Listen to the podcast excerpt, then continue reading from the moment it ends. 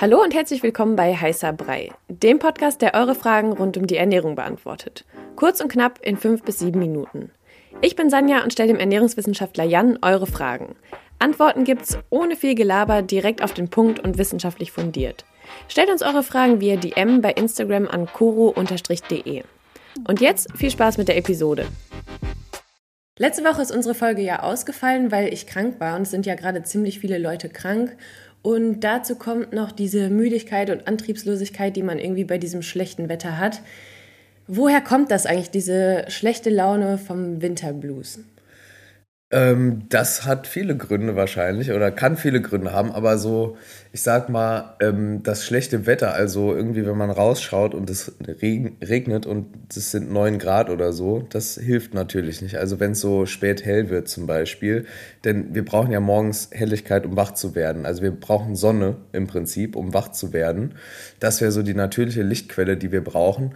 Und äh, zudem bewegen wir uns dann ein bisschen weniger draußen an der frischen Luft und so sehen vielleicht auch weniger Leute, jetzt auch wieder durch die steigenden Corona-Zahlen. Also das sind alles Gründe, ne? Also fehlende Sonne, es ist irgendwie später hell, es ist früher dunkel, wir bewegen uns weniger. Das äh, können halt die Gründe sein für den sogenannten Winterblues. Du hast ja auch gerade gesagt, Sonne. Ähm, oft liest man ja dann auch, dass Vitamin D helfen könnte, weil es einfach durch die Sonne nicht ausreichend aufgenommen werden kann. Mhm. Vor allem jetzt in Deutschland. Ja. Ähm, hilft denn Vitamin D dabei oder kann das helfen? Also Vitamin D kann auf jeden Fall gegen Winterblues helfen. Wir brauchen die Sonne, wie, wie eben schon gesagt, nicht nur für die Helligkeit, sondern auch für die Bildung, die körpereigene Bildung von Vitamin D. Das funktioniert über die Haut.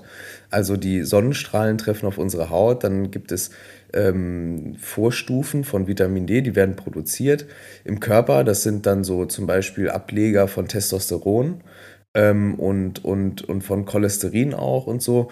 Und dann werden daraus, äh, wird daraus Vitamin D gemacht. Das ist im Prinzip am Ende ein Hormon, was bei ganz vielen Dingen beteiligt ist im Körper. Vom, von der Einlagerung von Kalzium in die Knochen bis zum Immunsystem ist Vitamin D bei ganz vielen Prozessen beteiligt.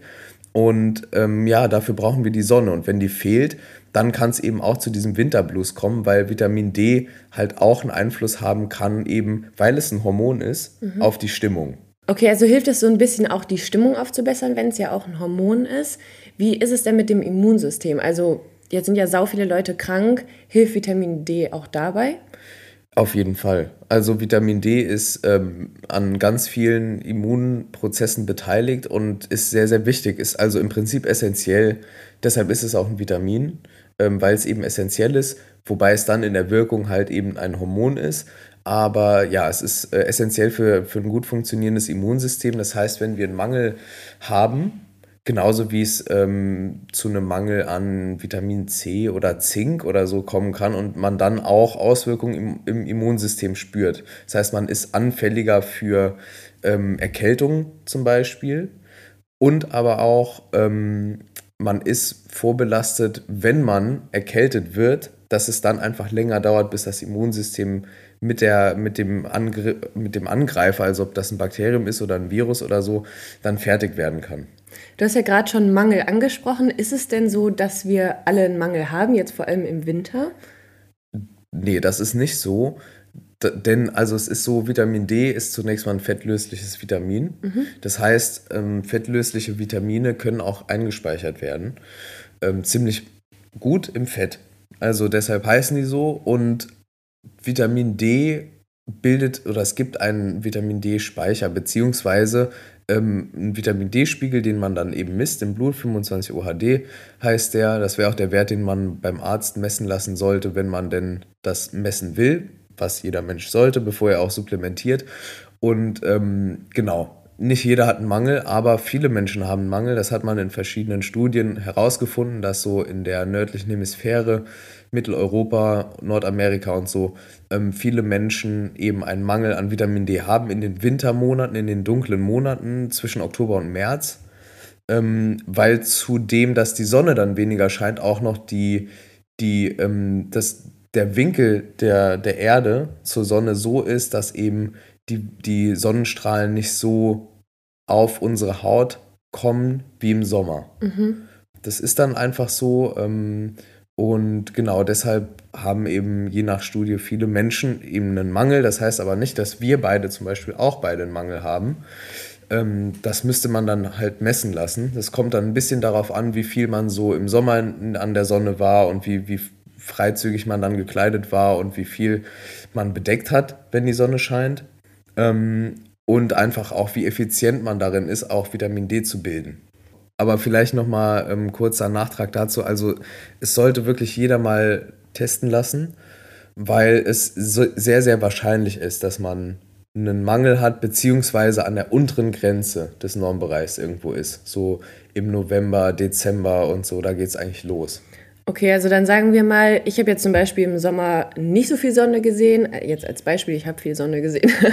Aber ähm, genau, und ich habe jetzt einen Vitamin D-Mangel, habe das beim Arzt abchecken lassen. Mhm. Was mache ich dann? Also es gibt ja sau viele ähm, Vitamin D-Supplements. Mhm. Helfen die? Kann ich die nehmen?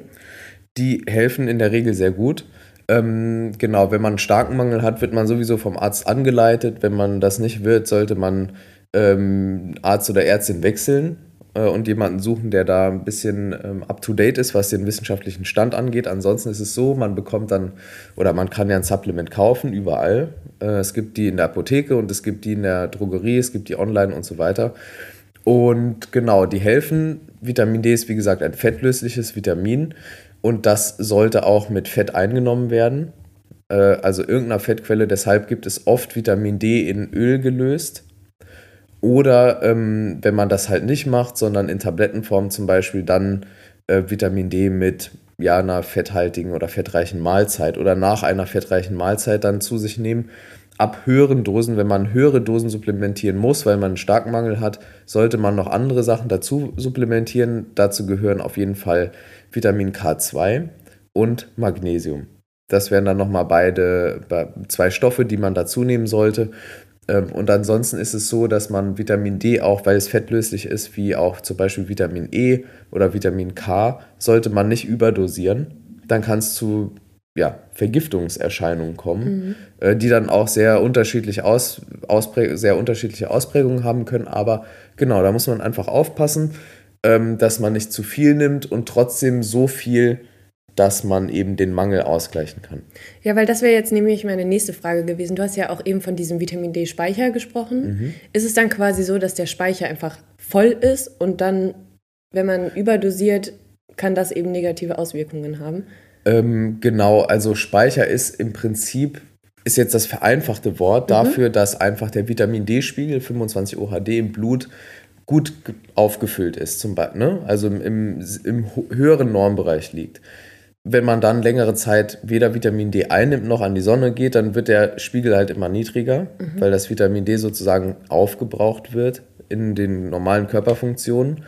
Und ähm, es ist so, wenn man eh einen hohen Spiegel hat und dann weiter supplementiert, dann kann es dazu kommen, dass man in einen ja, toxischen Bereich kommt. Das heißt nicht, also toxisch heißt jetzt nicht automatisch man stirbt, aber man bekommt dann schon äh, Vergiftungserscheinungen. Es gibt so ein paar Studien, ähm, die haben mal untersucht, wie das so ist, wenn man 100.000 oder 200.000 oder sogar mehr internationale Einheiten über einen bestimmten Zeitraum nimmt. Das sind klinische Studien, bitte nicht zu Hause nachmachen, das kann in die Hose gehen.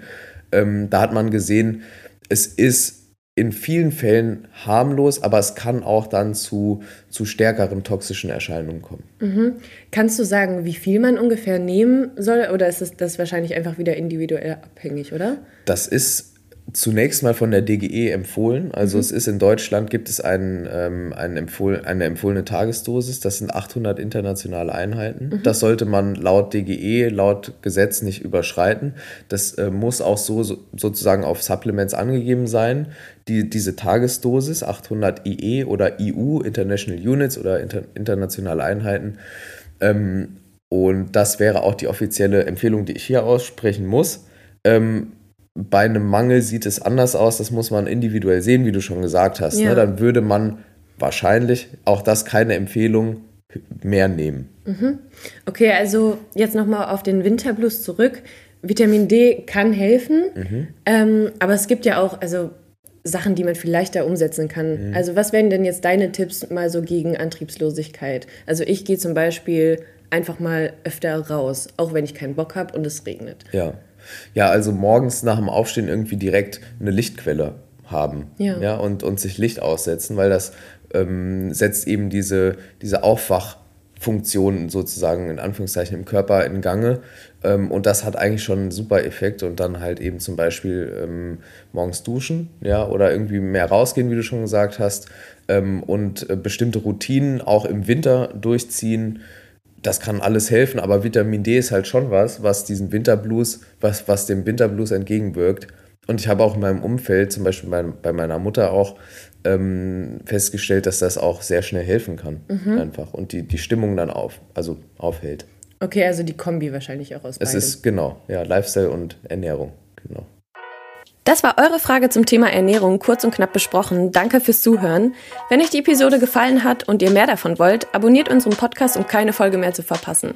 Stellt uns weiterhin eure Fragen und lasst uns gerne eine Rezension bei Apple Podcast da. Wir hören uns beim nächsten Mal hier bei Heißer Brei. Ciao.